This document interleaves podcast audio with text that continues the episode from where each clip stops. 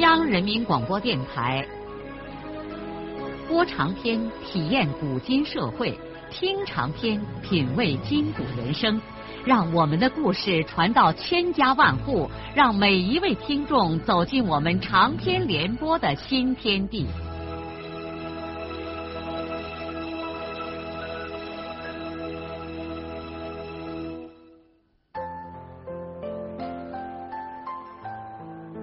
听众朋友，请继续欣赏荣获茅盾文学奖的、由中国文联出版社出版的路遥的长篇小说《平凡的世界》，由李野墨演播。田福堂心里头想：死女子啊，这么好的女婿，打上灯笼都照不下，你为什么要冷落人家呢？你娃娃作孽嘞！你是个圣之前的人啊！田福堂心里头对女儿充满了怨气。自从调到黄原之后，润叶也没有回过家，他也不想去看看润叶。按说呢，他现在应该抱上外孙了。可是，唉，尽管家里头有吃有穿有钱花。但是田福堂感到日子过得越来越不顺心。双水村这位郁郁寡欢的强人，在山里头劳动已经快半年了。在这短短的半年里，他眼看着村里发生了许多前所未有的变化。最瞩目的是一些过去穷家薄业的人，很快的露出了发达起来的势头。当然了。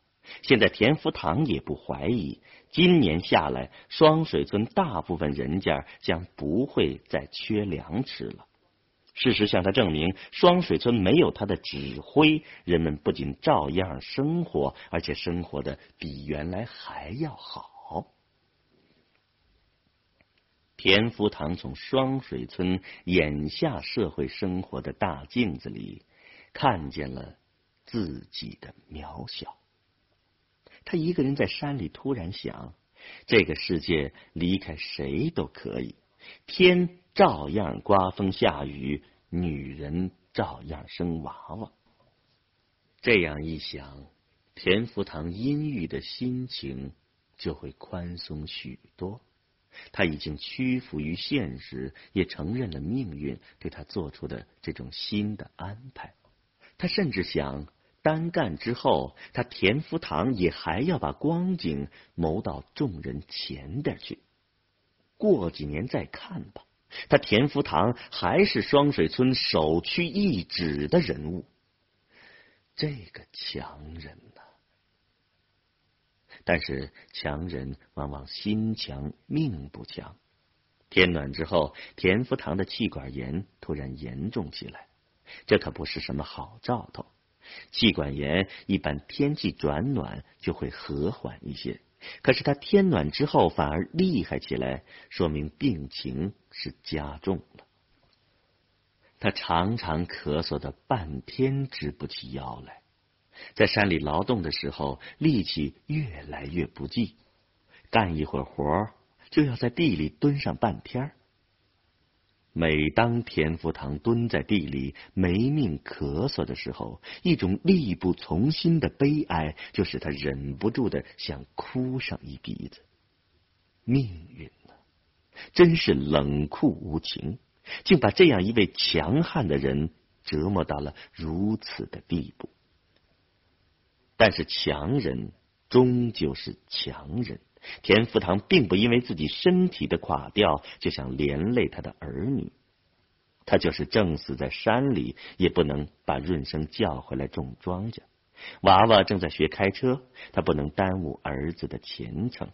他也不想把他的病情告诉女儿，女儿有女儿的难尝事，他不愿意给女儿再增加烦恼。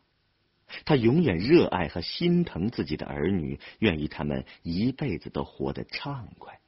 他就是死，也要悄悄的到一边去死，而不要让娃娃们为他牵肠挂肚。麦子刚收割完，庄稼人已经立刻抢农时，开始耕种回茬荞麦了。尽管田福堂又割麦又锄地，已经精疲力尽了，但他还挣扎着想种上几亩荞麦。可是他单枪匹马耕种这点荞麦，实在是不容易呀。别人家都是一个人犁地。一个人在后边那拌了子种的肥料，他自己只好邀着牛犁到地头，再返回来端起粪斗，把子种下进犁沟。一个人干两个人的活，吃力不算，心里头还急躁的不行。今天眼看就要亮红晌午了，他仍然有两耙地没有种完，心里头一急，这咳嗽就来了。这一次来的太猛烈，使他连吊在胸前的粪斗子都来不及解下，就一个马趴跌倒在犁沟里，没命的咳嗽起来。大半天功夫，田福堂才勉强的从地上爬起来，把一脸泪水鼻涕开掉，失神的望着剩下的那两耙地。他愁眉苦脸的看见别的庄稼人都已经卸了牛具，开始回家吃饭了。在他上边耕地的孙玉厚也扛起犁，邀着牛准备回家。孙玉厚下山的时候，要从田福堂的这块地里经过，将要亲眼目睹他田福堂的狼狈相了。田福堂挣扎着端起粪斗子，把刚才剩下的半犁沟拨完。然后他放下粪斗，回转牛，继续向另一头离去。他想避开过路的孙玉厚，以免让孙玉厚看他的笑话。快离到地头的时候，田福堂听见自己的喘息声比牛的喘息声还要厉害。当他强撑着又把牛回转的时候，他惊讶的看见孙玉厚端着他的粪斗子。顺着他刚刚耕过的犁沟，一步一把的撒着粪子走过来了。一团热乎乎的东西一下子堵在了田福堂的嗓子眼上。他没有想到孙玉厚会来给他帮忙，一时竟愣住了。孙玉厚走到地头说：“丢下这一点了，站不着，再来回一趟。哎。”一个人种庄稼难呐！田福堂真不知道该说些什么是好，他结果什么也没有说，只是长长的叹了一口气，然后摇着牛向前离去。没到几袋烟的功夫，两个人就把这点地种完了。田福堂心里头泛上各种味道，咧开嘴难为情的对孙玉厚笑了笑，说。玉厚哥，你快回去吃饭吧。孙玉厚邀着牛走了以后，田福堂压着咳嗽，一边用柴草擦犁，一边怔怔的看着下了山的孙玉厚，不禁无限感慨的想起了许多事情。他记起了他们年轻的时候一起给有钱人家揽工的情景。那个时候，他们曾经像兄弟一样，伙吃一罐子饭，或盖一床烂棉絮。解放以后很多年，尽管他们同住在一个村子里，但再也没有在一块亲热的相处过。可想不到今天，他们又一块种了一会儿地。在一刹那间，田福堂的心头涌上了一种怪酸楚的滋味。他已经很长时间。没有体验过这样的滋味了。从小满前后出门到现在，孙少平已经在黄原度过了近两个月的时光了。再过几天就是大暑，天气开始热起来了。两个月的时光，他就好像换了一副模样，原来的嫩皮细肉变得又黑又粗糙。浓密的黑发像粘片一样散乱的贴在额头，由于火苦重，饭量骤然间增大，身体看起来明显的壮了许多。两只手被石头和铁棍磨得生硬，右手背还有点伤，贴着一块又黑又脏的胶布，眼睛似乎失去了往日的光亮，像不起波浪的水潭一样的沉静。上唇上的那一撇胡须似乎也更明显了。从那松散的腿胯可以看出，他已经成为地道的懒工汉子，和别的工匠混在一起，完全看不出差别。两个月来，少平一直在杨沟大队曹书记家做活。书记两口子知道他原来是一个教师之后，对他比一般的工匠要尊重一些，还让他们领工的亲戚不要给少平安排最重的活。这使孙少平对他做活的这家人产生了某种爱戴的感情。一般的说来，主家对自己雇佣的工匠不会有什么温情。我掏钱，你干活，这没有什么可说的。而且要想办法让干活的人把力气都出尽。既然主家对自己这么好，少平就不愿意白白领受人家这份情谊，他反而主动去干最重的活，甚至表现出一种主人公的态度来。除过分内的事儿，他还帮助这家人干另外一些活。比如有时烧着担上一两回水，扫扫院子，给书记家两个上学的娃娃补习功课。他一直称呼曹书记两口子叔叔婶婶。所有这一切换来了这家人对他更多的关照。有的时候在大早上吃完饭之后，书记的老婆总要设法把他留在家里，单另给他一点好吃食。孙少平在这个期间更强烈的认识到，只要自己诚心待人，别人也才可能对自己以诚相待。加深如此重大的人生经验，对于一个刚入世的青年来说，这也许要比赚钱更为重要。这家人一线五孔大石窑，眼看就要箍起来了。合龙口的这一天，除过雇佣的工匠，杨沟队的一些村民也来给书记帮忙。少平他舅马顺也来了。少平看见他就带着巴结书记的热情，争抢着背最重要的河口石。由于太卖劲儿，不小心把手上的一块皮擦破了，赶忙抓了一把黄土按在手上。上钟窑的河口石的时候，少平发现他舅舅扛上来的一块出面子料石糊了一丝血迹。按照老乡俗，一般人家对新宅合龙口的石头是非常讲究的，绝不能沾染什么不吉利的东西，尤其忌血。少平虽然不迷信。但出于对书记一家人的好感，觉得把一块带血的石头放在一个最敏感的地方，心理上总是不美气的。可这血迹是他舅糊上去的，而且众人谁也没有看见。他要不要提醒一下正在旁边指手画脚的主人呢？如果说出这件事来，他舅肯定会不高兴的。但是不说出来，他在良心上对主人又有点过不去。这个时候，一个大工匠已经把那块石头抱起来，准备安放到位置上。少平不由自主的对书记说：“这石头上有血迹。”曹书记的脸色一下子变得很难看，他显然知道这块石头是谁背上来的。他立刻喊叫下面的人提上来一桶水，亲自把那块石头洗干净。因为这件事儿有一种不可言传的神秘和忌讳，众人都停下手中的活路，静静的目睹了这个小插曲。少平看见立在一边的马顺满脸通红，而且把他狠狠的瞪了一眼。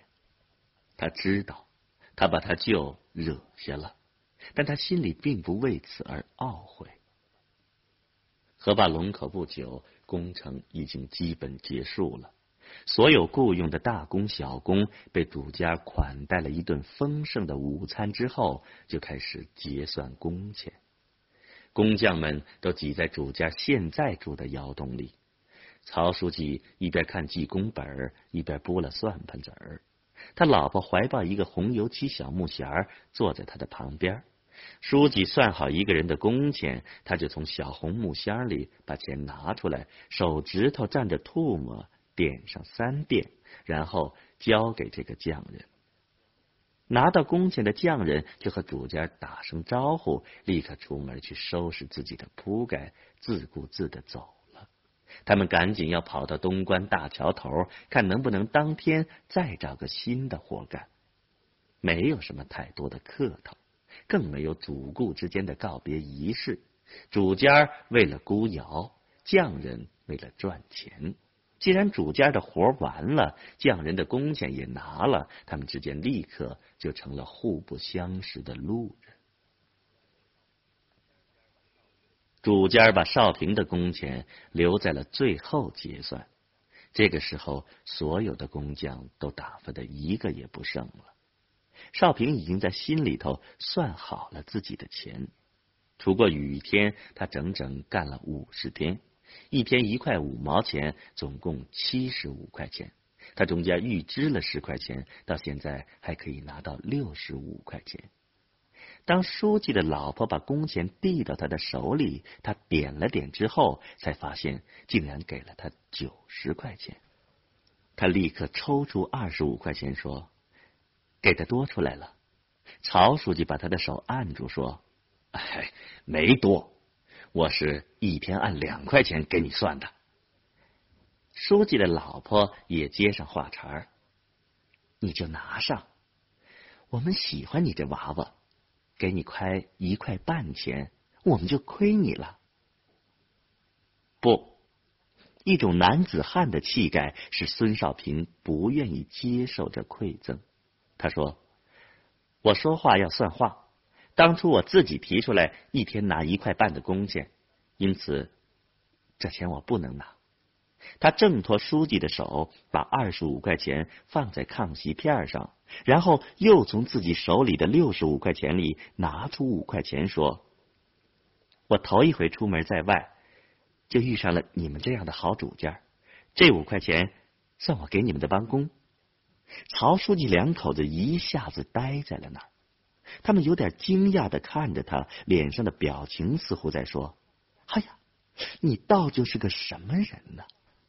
这么小个年纪，咋就懂得这么多的礼仪呢？”两口子半天才反应过来，紧接着把那二十五块钱工钱和他让出来的五块钱拿起来，争抢着给他手里塞。但是少平说什么也没有接。少平带着六十块钱工钱，带着一种心灵上的满足，像其他的工匠一样，立刻就去收拾自己的铺盖了。书记两口子撵到那个长口子烂窑里，硬要挽留他再做几天活。少平知道这家人实际上已经不需要工匠了。他们留自己在这干活，无非是想借此给他再开一些工钱。但是少平再也不会在这逗留了，他觉得现在这样离开这家人是最好的了。当天下午，孙少平就告别了曹书记一家人，因为他当时还没有个去处，只好又来到了他的远亲舅舅马顺的家里。但是他舅舅一家人接待他可太勉强了，两口子都黑丧着脸，几乎把他看成了上门讨口吃的叫花子。唉，出门人不仅要忍受熬苦，还得要忍受屈辱。孙少平为了讨得他舅和他妗子的欢心，又故伎重演，赶忙提了桶担去给这家人担水。他舅他妗子对他的殷勤照样没有表现出什么好感来，也许他们认为一个懒工小子就应该在他们的白眼中见活就干。孙少平怀着一种难言的痛苦来到沟底的水井上搅水的时候，由于他一只手有伤没把握住，露露瓣一下子脱手而飞，把他的另一只手也打破了。他顾不得擦手上的血，先拼命的把两桶水提了上来。手上的疼痛使他心里涌起了一股愤怒的情绪。为了止血，他竟忍不住把那只流血的手猛地一下插进一桶水里。血止住之后，他索性赌气担起这担水往他舅家走去。哼，让你们喝点我的血吧。爬到半坡上的时候，少平觉得自己太过分了。他所具有的文化素养使他意识到他的行为是野蛮的。一刹那间，对别人的不满意和对自己的不满意，使他忍不住两眼噙满了泪水。他随即把这担掺和着他的血的水倒掉，重新到沟底的水井上担了两桶。少平把他舅家的水瓮担满之后，天已经快黑了，但是他看见他舅家没有给他管饭的意思。而且也没有说让他晚上住在什么地方。第一次来的时候，尽管他镜子对他的态度像这次一样的恶劣，但是他舅还勉强过得去。可是现在，他就和他镜子一样的厌恶他了。少平知道，这是因为书记家合龙口的时候，他曾经揭发过他舅，让他舅失了面子。很明显。他不可能在这家亲戚家住下去了，而且凑合一个晚上都不行，现在就得马上离开。这没有什么可伤心的。他收拾起了自己的行李，向他舅和他妗子告辞。这两口子谁也没有挽留，甚至没有出门来送一送他。少平想起他做活的那家人对他的情谊，第一次深深的感受到，人和人之间的友爱，并不在于是否是亲戚。是的，小时候我们常常把亲戚这两个字儿看得多么美好和重要啊！可一旦长大成人，开始独立的生活，我们便很快的知道，亲戚关系常常是庸俗的。互相设法沾光，沾不上光就翻白眼儿。甚至你生活中最大的困难，也常常是亲戚们造成的。生活同样会告诉你，亲戚往往不如朋友对你真诚。哼，见鬼去吧，亲戚！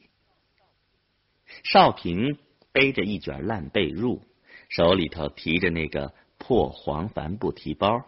离开了他的亲戚家，出了羊沟，来到了大街上。落日再一次染红了梧桐山和古塔山，东方远远的天空飞起了几朵红霞，边上镶着金色的亮光。初伏已经来临，城市的傍晚一片燥热。街道两边枝叶繁茂的梧桐树下，市民们光着膀子坐在小凳上，悠闲的摇着蒲扇。姑娘们大多穿起了裙子，五颜六色，花花绿绿，给这个色调暗淡的城市平添了许多斑斓的景象。少平几乎没有认真的思考，两条腿就自动的引导他穿过黄源河上的老桥，来到东关，加入了桥头那个揽工汉们的王国。现在是夏天，虽然天将黄昏，但大部分等待招工的工匠们还没有散去。